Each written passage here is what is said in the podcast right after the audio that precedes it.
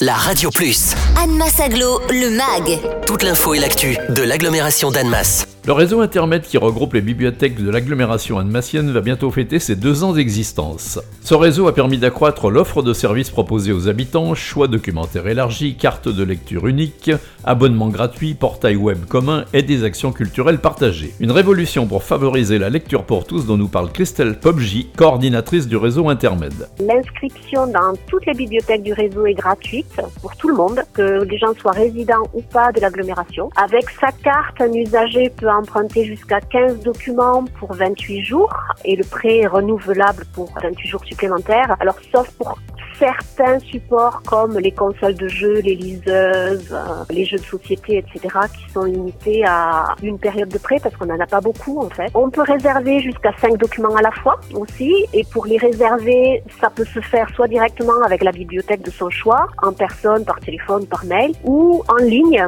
Il y a le, le portail d'intermède puisque chaque usager a son compte personnel euh, sur lequel il peut se connecter. Les emprunts et euh, les retours de documents dans les 10 bibliothèques sont possibles. Donc, on peut emprunter dans une bibliothèque, le ramener dans une autre, ou vice versa. Ou on peut réserver un document, se le faire livrer dans la bibliothèque de son choix. En fait, il y a une navette, euh, la navette internet qui est assurée pour euh, Almas Agglomération par D'Union. Donc, ils opèrent cette navette pour nous toutes les semaines. Euh, chaque bibliothèque a un passage par semaine. Certaines en ont deux parce qu'elles ont beaucoup de volume. Et cette année, en effet, on a eu énormément de volume. Donc, comme vous l'avez dit, on fête les deux ans du réseau. Suite au premier confinement strict, euh, les bibliothèques ont eu la chance en fait de pouvoir fonctionner en mode importer. Et puis graduellement, elles ont pu réouvrir avec un, protocole strict et des jauges en place.